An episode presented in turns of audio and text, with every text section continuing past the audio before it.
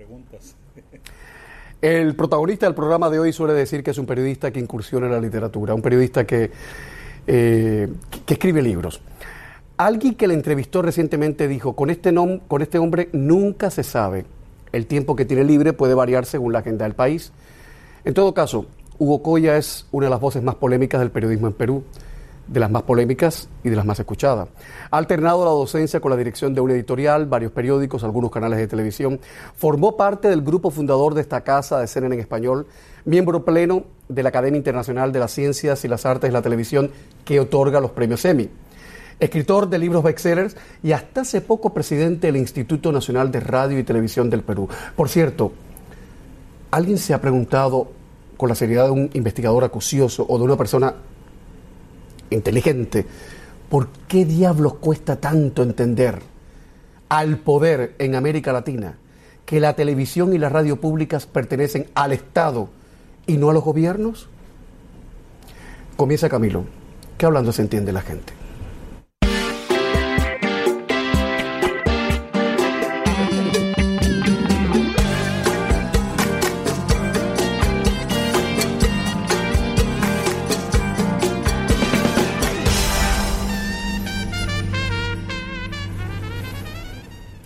¿Cómo está usted?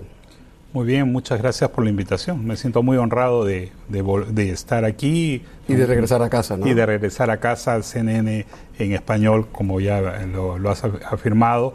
Es, es una casa para mí porque en realidad eh, formé parte de este grupo que creó lo que ahora es esta gran cadena en español, ¿no? Pero ha venido usted en la noche más fría del año a Miami. En este momento tenemos 6 grados centígrados aproximadamente y se siguen desplomando las temperaturas. ¿Y usted ha venido así solo? Sí, porque en realidad venía ¿No preparado. Se nada más así? No, porque venía preparado en realidad para, para el calor de Miami. Cuatro piscos, por favor, para la mesa 3. bueno, es inevitable que yo le pregunte eh, si a pesar de que usted consiguió sextuplicar las audiencias, usted renunció o le hicieron renunciar a su cargo de presidente del Instituto Nacional de Radio y Televisión del Perú. Es inevitable empezar por ahí. ¿Lo echaron o usted se fue? Bueno, realmente eh, la, palabra correcta sería destituido, ¿no? Eh, yo estaba en ese momento camino a Londres para una serie de reuniones con la BBC, eh, con miras a un acuerdo de cooperación con, eh, con esta importante cadena pública británica, que es una referencia a nivel mundial, es un modelo a nivel mundial.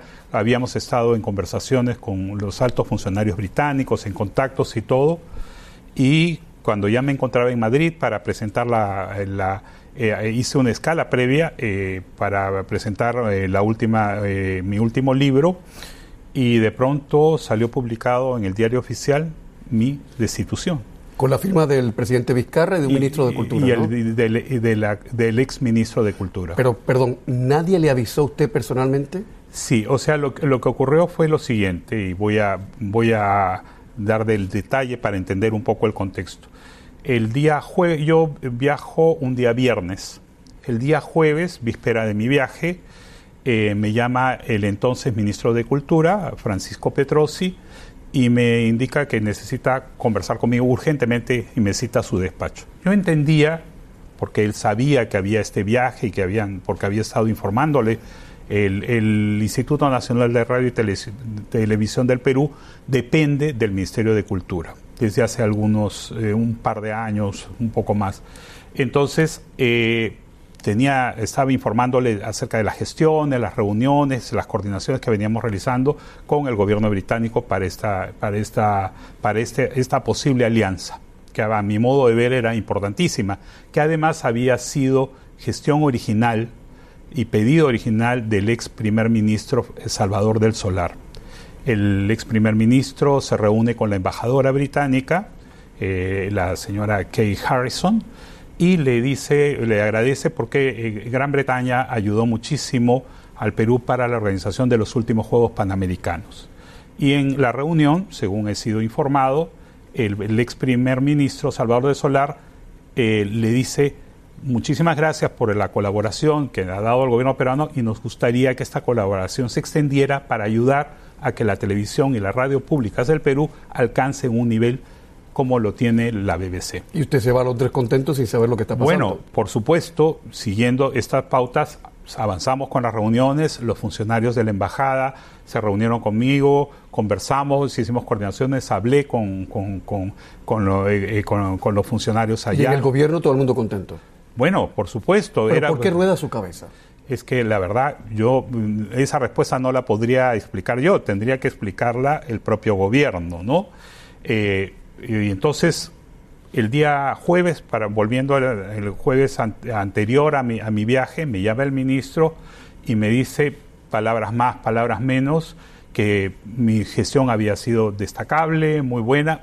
Eh, Cito me dijo algo así como que yo había sido el mejor presidente de la historia del, Instituto Nacional de Radio y Televisión del Perú, pero que lamentablemente tenía que pedirme la renuncia.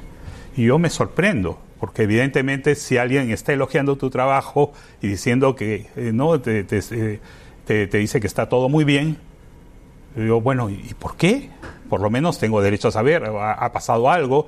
Yo dije, de repente, en ese momento se me cruzó por la cabeza de que podría haber eh, alguna irregularidad, algún hecho que yo no estaba conociendo en ese momento y que él, como alto funcionario del gobierno, conocía. ¿Qué le dijo él?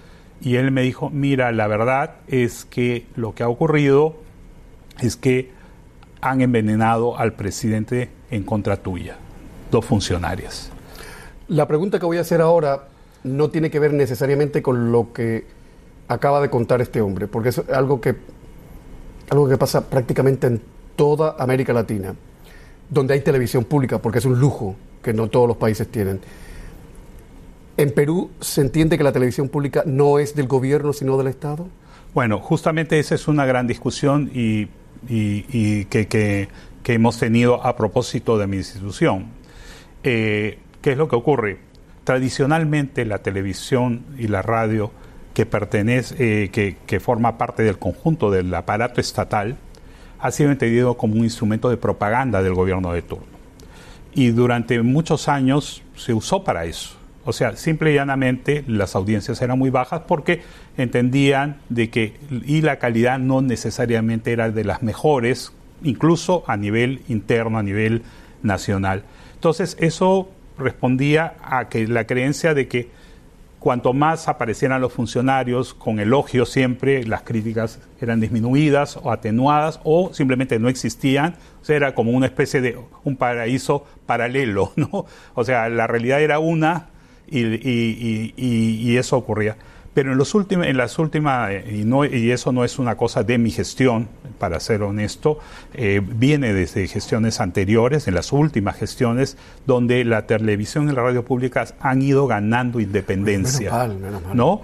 Y lo que yo hice al asumir este cargo fue precisamente, de alguna manera, tratar de consolidar eso, fortalecerlo tratando de establecer parámetros en, el, en la cuestión editorial de que igual exposición eh, de, del, gobierno también hubiera la contraparte para escuchar las dos versiones. ¿Y lo entendieron?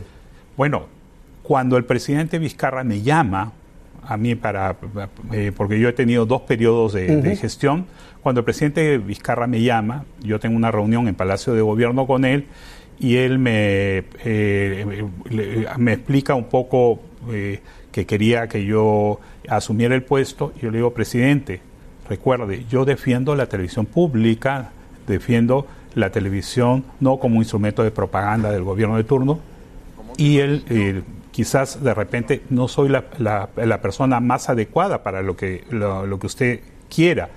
Y él me dijo, no, precisamente, te estoy llamando por esto, porque eso es lo que quiero. Y entonces yo entiendo claramente que el mensaje era y el respaldo del presidente era ese, definitivamente que eh, quería una televisión pública donde tuviera los estándares de las televisiones europeas. Pero algo se ha torcido en el camino, ¿no? Bueno, eso es algo que yo hasta ahora no tengo una explicación. Hugo, dígame algo, usted lleva más de 30 años en el mundo de la televisión. Sí, correcto. Y usted ha dicho que no hay quien le haga un cuento. ¿Usted está seguro de eso? Porque ahora lo que sobra son los cuentistas, los cuenteros, ¿eh? Los que meten mentira toda hora, los que inventan cuentos chinos. Ah, por supuesto, hay eh, las noticias falsas, ¿no? Y precisamente por eso, y yo le, digo más, yo recuerdo, eh, y es algo que hemos tenido como política en, en, la, en TV Perú y Radio Nacional, que son las emisoras públicas, eh, cuando ocurría algún hecho muy grave en el Perú, y le pongo un ejemplo concreto, hace eh, ya un poco más de año y medio, casi dos años, tuvimos un fenómeno llamado el fenómeno del niño costero, unas lluvias torrenciales terribles en el norte del Perú que causaron grandes destrozos, daños, hubo muertos, heridos y todo, eh, muchas personas perdieron sus casas. Y nosotros comenzamos una, una sostenida eh, cobertura de información.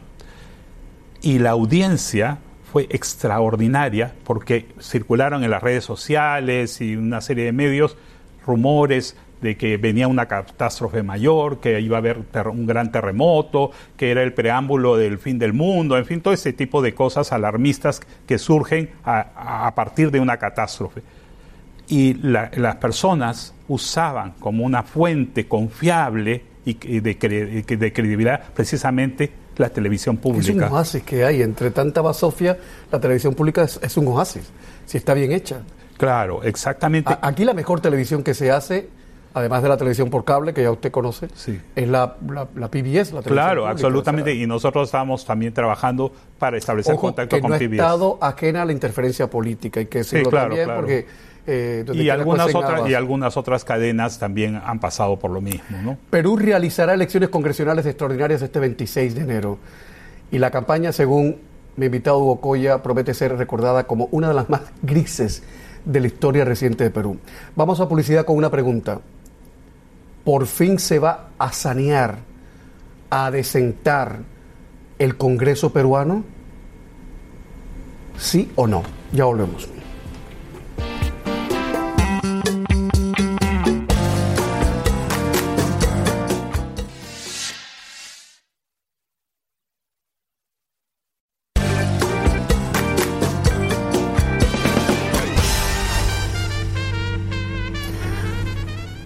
Coya, permítame cerrar el tema antes de entrar con los congresistas peruanos, que ahí hay tela por donde cortar, porque eh, son los congresistas más peculiares probablemente de América Latina. Ellos saben por qué.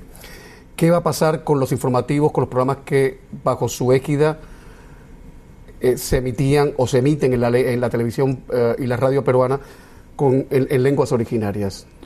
Bueno, ¿Eso se va a mantener? Yo espero que sí. Yo no, no podría responder por la actual administración, pero yo espero sinceramente, eh, somos un país multicultural y multilingüístico y realmente es necesario dar espacio. ¿En cuántas lenguas ya tenían, tienen eso? Eh, teníamos en quechua, aymara, eh, Ayánica. Aquí estuvo la presentadora. Sí, exactamente, Cintia González, una de las presentadoras, y Chipibo Conibo, o sea, cuatro, cuatro lenguas originarias que, que son digamos, el, que cuenta con el mayor número de personas Se que lo pregunto porque sabe usted que en nuestros países, cada vez que hay guerras cortesanas en el Palacio de Gobierno, pues interrumpen la gestión del otro, traen al amigo, que se ve y se acaba todo. Por ejemplo, la gestión con la BBC queda en el aire.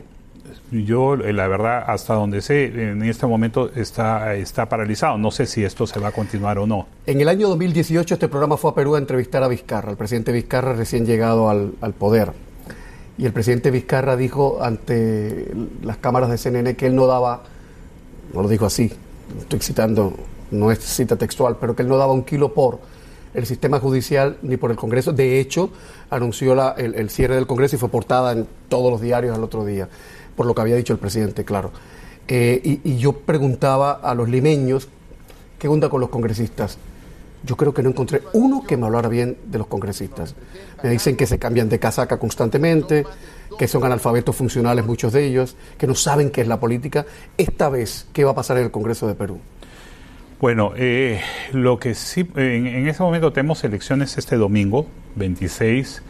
Eh, según las últimas encuestas, eh, vamos a tener un Congreso más fragmentado, eh, no va a haber esta mayoría hegemónica que hubo en el Congreso que, que el presidente Vizcarra clausuró, ¿no? lo cual, aunque muchos lo puedan criticar, yo veo como aspecto positivo, es que va a obligar a la necesidad de buscar consensos y vamos a tener un, un Congreso, si bien eh, supuestamente seis o siete eh, grupos políticos pasarían la valla, porque hay una valla del 5% necesaria, eh, eso obligará a que estos grupos se pongan de acuerdo para aprobar iniciativas. ¿Pero serán mejores ciudadanos estos congresistas? Esperemos que sí. Yo creo que todos los peruanos eh, confiamos en que este el próximo Congreso sea mejor. Porque ese Congreso no daba más.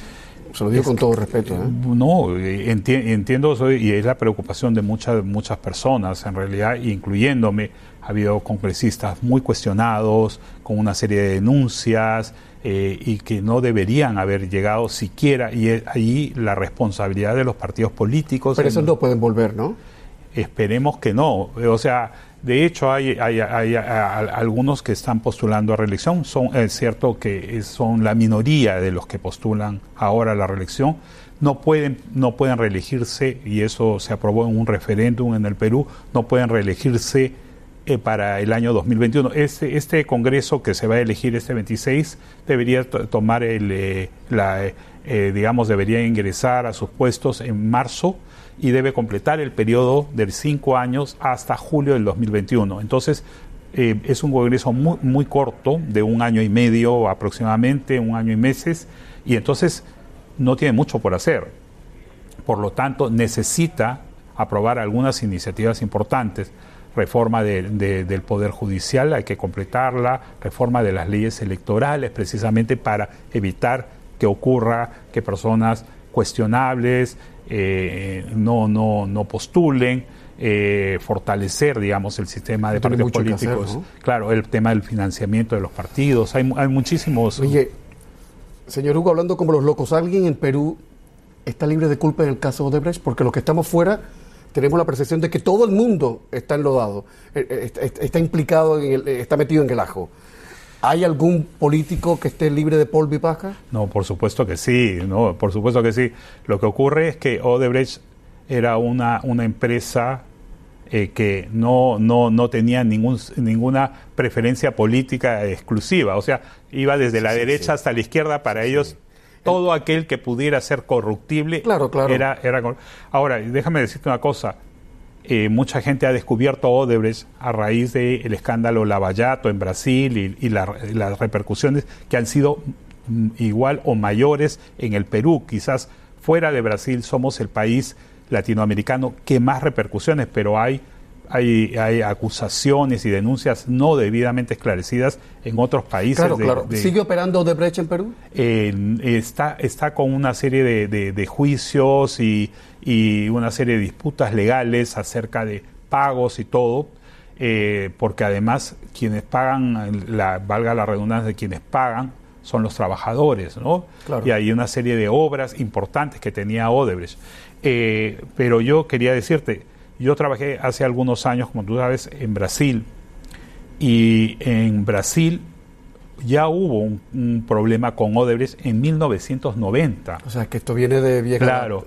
Eh, el, en, esa época asumió un, nuevo los gobernadores y el presidente eh, fue la gestión del presidente Fernando Collor de Melo y en el, en el estado de Acre hubo un nuevo gobernador que denunció a Odebrecht por eh, una sobrevaluación de una, una carretera que no conducía a ninguna parte. viene ya de... El, eh, lo más interesante, el gobernador iba, iba a declarar al Congreso brasileño y, y, hubo un asalto extraño, nunca debidamente explicado, y el gobernador fue asesinado en ese asalto. ¿Se han puesto ustedes a pensar cómo una compañía puso contra las cuerdas a toda la prácticamente a toda la democracia eh, regional, Keiko Fujimori vuelve al ruedo político o por sentido común se va a echar a un lado? Bueno, ella... ¿Me lo cuenta después de la pausa? Sí. Por favor, porque es una pregunta que la gente se está haciendo. ¿Keiko Fujimori regresa o será su hermano que me dicen que está vendiendo pescado en un mercado? ¿Es cierto? Bueno, es lo que él ha puesto en sus redes sociales. Bueno, no sé. por Dios, que esto es... Ya volvemos. Sigue Camilo por Facebook y también en Twitter.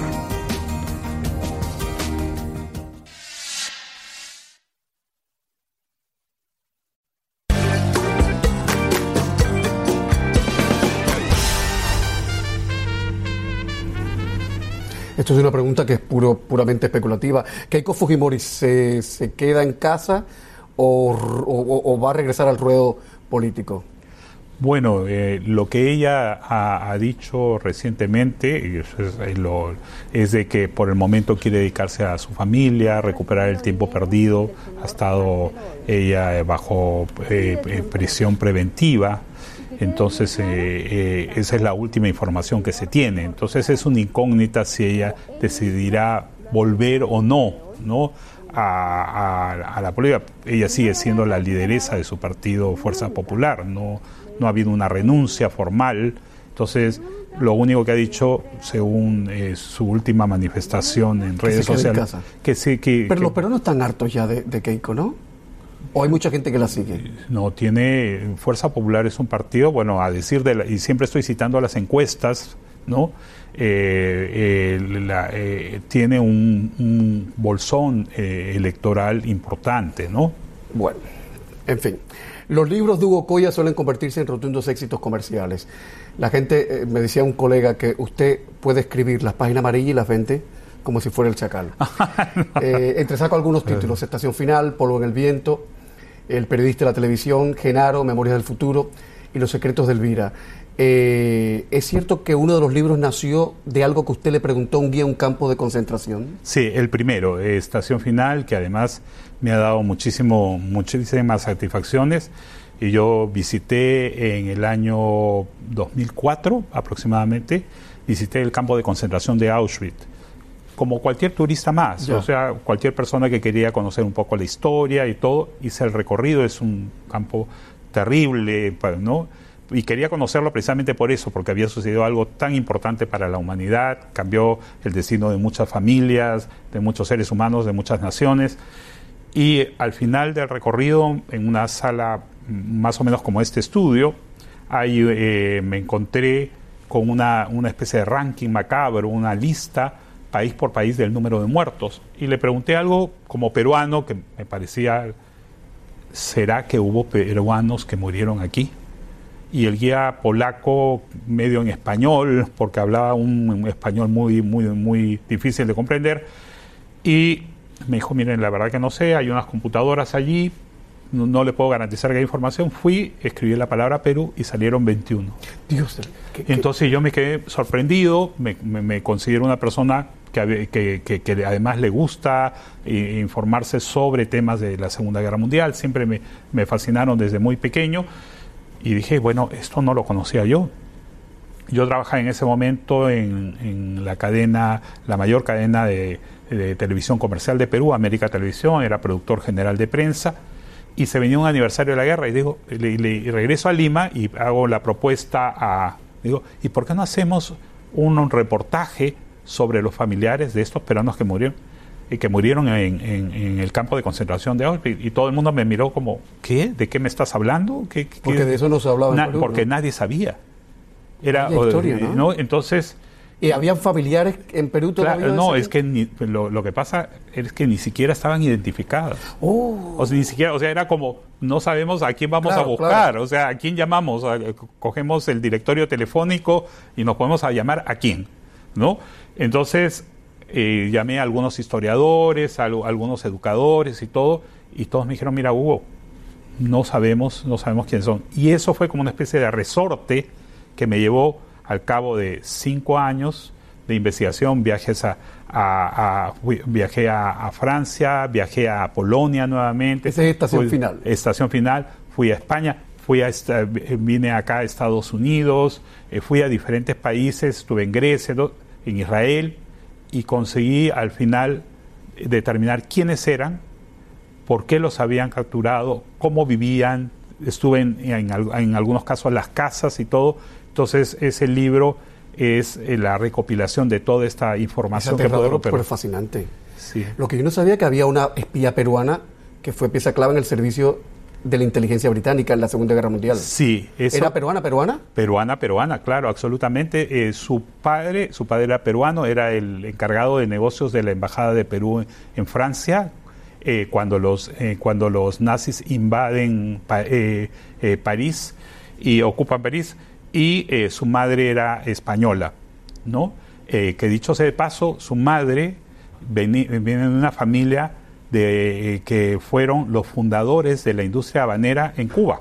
Oh. que son inmigrantes españoles que van, que van hacia, hacia Cuba y de Cuba cuando, cuando ya eh, Cuba se declara la independencia de España, emigran acá a la Florida y eh, eh, en el norte del estado de la Florida siguen con la industria. ¿Y en Perú conocían la historia de esta señora? No, no, no se conocía. pero, usted le deberían dar por lo menos una, medalla al Congreso, ¿no? No, Si el Congreso fuera más decente. O sea, no, se conocía, se conocía hace algunos años salió informaciones de documentos desclasificados de que había una peruana con un nombre que, se, en ese momento se llama eh, Elvira Chaudior. Entonces, los periodistas, eh, los medios de comunicación peruanos informaron sobre el tema, pero no había mayor información, no había mayor información sobre ella porque eh, en, realidad era un seudónimo, era el alias con que ella trabajaba, una como, de espía. como espía. Entonces, evidentemente, ella no podía trabajar con su nombre y apellido. ¿no? Hay que ir a Amazon. ¿Los libros están en Amazon? Bueno, sí, eh, está en, eh, acabo de lanzarlo en, en, España. Está, según me ha dicho la editorial, está, se están vendiendo bastante bien y se están vendiendo en varios países de América Latina y se pueden obtener en, Amazon. en, Amazon y en diferentes... Oiga, Hugo Cuya, ¿qué siente usted como peruano y como profesional de la televisión con más de 30 años de experiencia cuando algún despistado le dice, toda la televisión que se hace en Perú es al estilo de la que hace la señora Laura Bozo? ¿Qué siente usted? Bueno, yo realmente primero rechazar eso. O sea, eh, en el Perú hay grandes profesionales, hay grandes actores, hay grandes actrices. Y yo puedo decirle, por ejemplo, una cosa muy importante, tenemos varios, varios, varios programas que se ven en, no solo en América Latina, sino fuera de nuestras fronteras, pero además tenemos películas. En este momento, solo por mencionarle y por vincular el tema de las lenguas originarias, la película Retablo ha sido nominada a los premios BAFTA, de, que es el, Oscar de, de, Gran Bretaña, en una película hablada íntegramente en quechua, ¿no? que es una de, la, mayor lengua originaria que tenemos en el Perú y, quizás la mayor lengua originaria de Sudamérica. Eh, eh, tenemos, es una actuación extraordinaria, además de, tenemos, además hemos hecho grandes producciones que ya se están viendo en, en ¿Pero eso le ha pasado que alguien le, Sí, por supuesto, sobre todo porque lógicamente Laura Bozo tiene, eh, ha tenido mucha repercusión, especialmente en México y algunos otros países. ¿Alguna vez usted habló de hacer una biografía de Laura? ¿Mantiene esa idea? Eh, no, no, yo la verdad es que no pretendo hacer ninguna biografía de Laura Bozo. Eso entonces no era cierto. No, no era cierto en ningún momento. ¿Pero ha conocido usted a Laura Bozo? Sí, la he conocido, eh, por supuesto, como, como la he conocido en la época en que trabajaba en Perú, pero no somos amigos, no tenemos ningún vínculo. Esto, eh, eh, ella recién comenzaba, eh, hacía sus pinitos en, en, la televisión peruana primero y luego ya sale a, hacia México. Año 1993, Atlanta, Estados Unidos, Hugo Coya forma parte de, del, del, del, primer grupito que fundó esta casa CNN en español. ¿Cuántos eran? Éramos seis. No me diga. Sí. No me diga. Es una estructura que ahora son, qué sé yo, miles de trabajadores. Seis. Seis personas trabajábamos en Atlanta y éramos, me acuerdo, una redacción muy grande donde todos eran estadounidenses y nosotros éramos los seis en medio, éramos como, como, como una pequeña isla. Somos como 200 ahora, ¿no? 200 o 300. Seis personas para hacer esto. ¿Y usted tenía fe en este proyecto? Bueno, sí, bueno, todos teníamos mucha fe. Primero porque comenzamos a hacer eh, eh, en la cadena en inglés nos daba pequeños segmentos en español como píldoras de minutos dentro de la, de la sección, era como una especie de prueba. Además, eh, eh, esta cadena, eh, el proyecto para poder planificarlo llevó prácticamente siete años. O sea, durante siete años fuimos planificando, fuimos creciendo, luego se hizo los noticieros que iban a las 4 de la tarde, me acuerdo, 4, 6, 8 y 10 de la noche, ¿ya? y con una repetición a las 11 Luego de ahí fue creciendo hasta que salió CNN en español completamente ya como cadena. ¿no? Hay que decir que otros, otras iniciativas similares quedaron en el camino. Yo recuerdo NBC eh, en español. Claro. Empezó con mucha fuerza y quedó desgraciadamente en el camino. Pero bueno, hay una frase de Hugo Coya eh, que nos va a desbrozar el camino a la publicidad. Y lo dice a propósito de la investigación que realiza para escribir sus libros, sus novelas históricas sobre todo. Abro comillas, encuentro en mis libros la constatación de cuán ignorante soy. Y mire usted lo que son las cosas. Alguien me dijo que usted tenía un ego monumental. A mí, bien, ¿no? Ni furifa, a mí me parece bien. Eh, pero ¿es cierto eso? Sí, absolutamente. No, no, está bien, está bien. Soy eh, eh, absolutamente la primera frase, no la segunda. Ah, ya, ya, ya, ya, ya, ya. No, pero igual si tiene un ego descomunal. No, no, no, no, no, no, no, corrijo. Estoy hablando de la primera frase. La segunda, desconozco. Eh, por supuesto, cada uno tiene su propia percepción de, la, de las cosas. Sí, valoro mi trabajo, amo mi trabajo y me comprometo cuando yo tomo una tarea, la tomo con todo esfuerzo y todo, y no sé si eso puede irritar a algunas personas y dar la imagen de que tengo un ego de Pero no le quita el sueño eso. No, en absoluto. Mientras yo, al contrario, duermo muy bien y porque duermo muy bien con mi conciencia y nunca se me puede acusar a mí de algún delito, de haber cometido alguna irregularidad o no, o no haber entregado lo, mejor y toda, todo mi, esfuerzo y mi energía en cualquier proyecto en el cual me he embarcado. Publicidad, ya estamos de vuelta enseguida, no se vayan, por favor.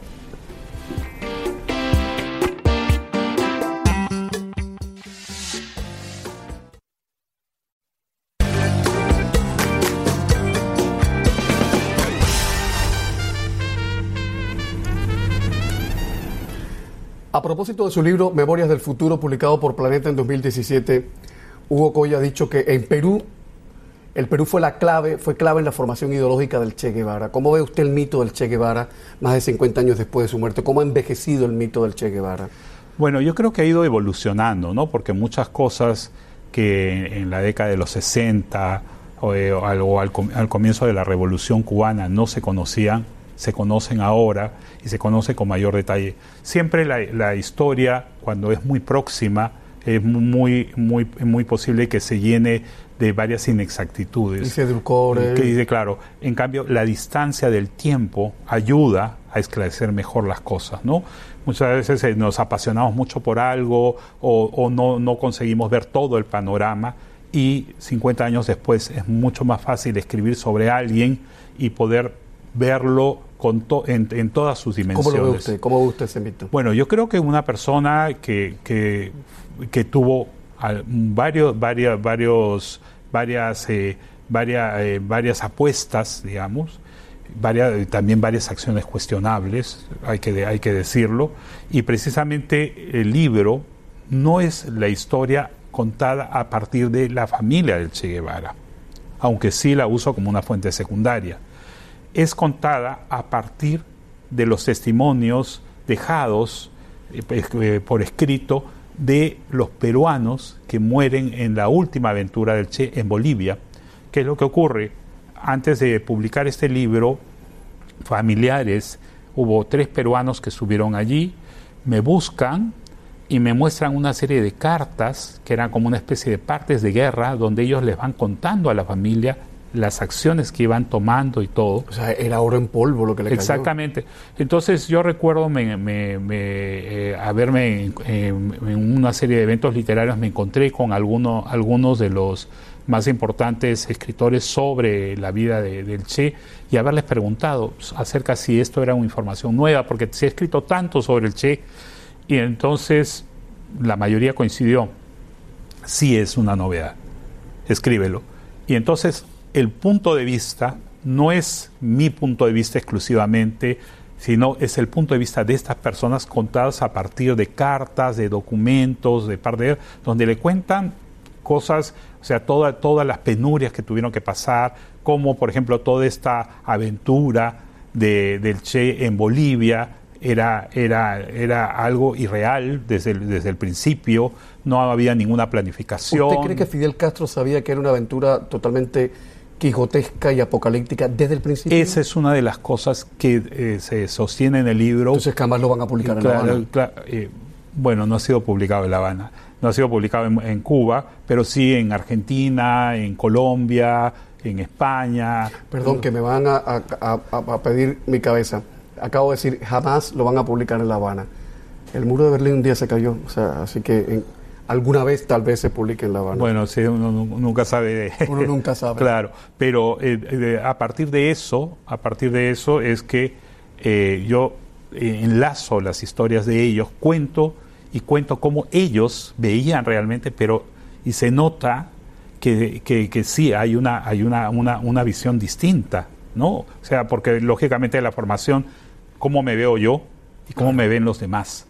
Y, ahí se, eh, eh, eh, muchos de ellos confiesan su desilusión porque no, no, encuentran el apoyo del gobierno cubano que supuestamente les iba a dar, no encuentran el apoyo de los, de los, de los comunistas bolivianos. Los comunistas bolivianos lo abandonaron. Exactamente, todas esas, todas esas cosas, ¿no? Y, y, también, por supuesto, he ido a Cuba para, para indagar acerca de esto y ahí tengo varias información que a mi modo de ver no, no, no se había consignado o se había consignado parcialmente en otros libros.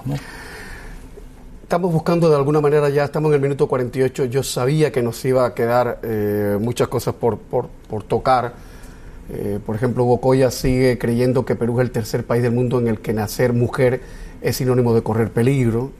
Bueno, no solo lo, perdón, no solo lo creo, sino que las estadísticas así lo, reflejan. Eh, habría que hablar también de ese libro suyo sobre el hombre que fue considerado en los 80 y 90 el, uno de los mayores narcotraficantes de la región. Eh, Vaticano, le decían, ¿no? Era el alias con que se le conocía. Vaya alias, ¿no? con la iglesia hemos topado. Publicidad y estamos de vuelta.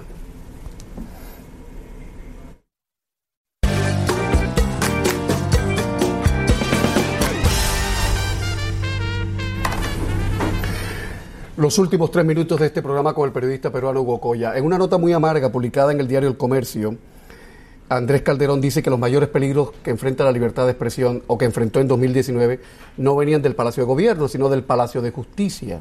¿Está usted de acuerdo con eso? Lamentablemente sí. ¿Por qué? Eh, porque hay, hay una serie de demandas en contra de algunos periodistas, en la difamación todavía, eh, siempre hay la posibilidad de, que cualquiera denuncie a un periodista eh, porque eh, ha sacado una información. Es cierto, todos tenemos derecho a, la imagen a la, y, al respeto a la reputación, pero eh, muchas veces se utilizan las demandas por difamación y calumnia. Sin serlo propiamente. Propiamente o porque todavía pueden ser penalizadas una demanda de los gremios periodísticos, de las organizaciones de medios de comunicación del Perú, es que la difamación no sea condenada, o sea juzgada como un delito penal, o sea, perdón, que no sea juzgado por un tribunal que ve causas penales. ¿Hay periodistas presos por eso? Eh, hay, periodistas que, que han sido condenados por esa, por esa circunstancia y eso evidentemente se convierte en una, una amenaza para la, libertad de expresión y para poder denunciar, sobre todo los periodistas de investigación que son tan tan eh, eh, tan importantes, que han sido tan importantes para el descubrimiento de los últimos escándalos de corrupción. Pero, Siempre un intercot, Hugo. Lo que, lo, que, lo que entiendo es que bajo la sombrilla de difamación se trata de penalizar a los periodistas que denuncian cosas... O, evitar que, que, denuncien. O evitar que denuncien, pero no necesariamente que han difamado. No, no, necesariamente. Ya, ya le entiendo, eh, pero, eh, pero allá tiene su cosa, ¿no?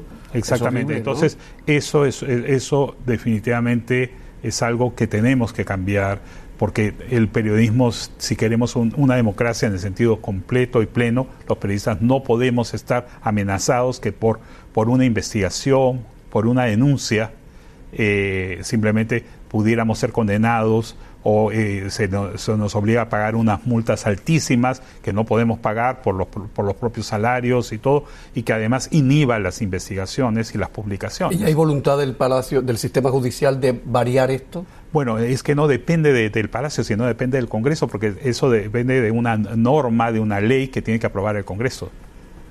Hay que cambiar una ley. Claro, claro. Dios, y bueno, es que cuando me dicen Congreso de Perú, eh, con todo respeto, eh, que no se note, ¿y usted cree que, se va a lograr? Esperemos que sí, es uno de los temas pendientes, se ha, se ha, mencionado eso como uno de los temas pendientes y esperamos que el próximo Congreso tome cartas en el asunto y que esto se corrija. ¿no? Tres candidatos, tres nombres que usted cree que pueden dar un papel digno frente a las próximas elecciones presidenciales. Tres. Es que yo, la verdad, no quiero, no quiero, yo soy ¿Ya usted no es funcionario público? No, pero eh, yo preferiría no. Primero, eh, la política peruana es tan volátil. es tan cambiante es muy difícil que Le disculpe, entiendo. o sea yo, entiendo, le yo no soy astrólogo Le entiendo, lo dejamos no, ahí no, entonces, no, no dejamos puedo ahí. no puedo digamos agarrar y decirle qué candidatos No, yo decía gente presidenciable con algún aliento hay, hay presidencial. mucho- hay- no, no, pero lo dejamos ahí. las encuestas lo mencionan a varios pero definitivamente Lo dejamos ahí. Es que en redes sociales dice alguien, mi mayor preocupación es que Keiko regrese. Bueno, buenas noches, buena suerte, gracias señor Coya. muchas gracias por la entrevista A ustedes gracias por la confianza.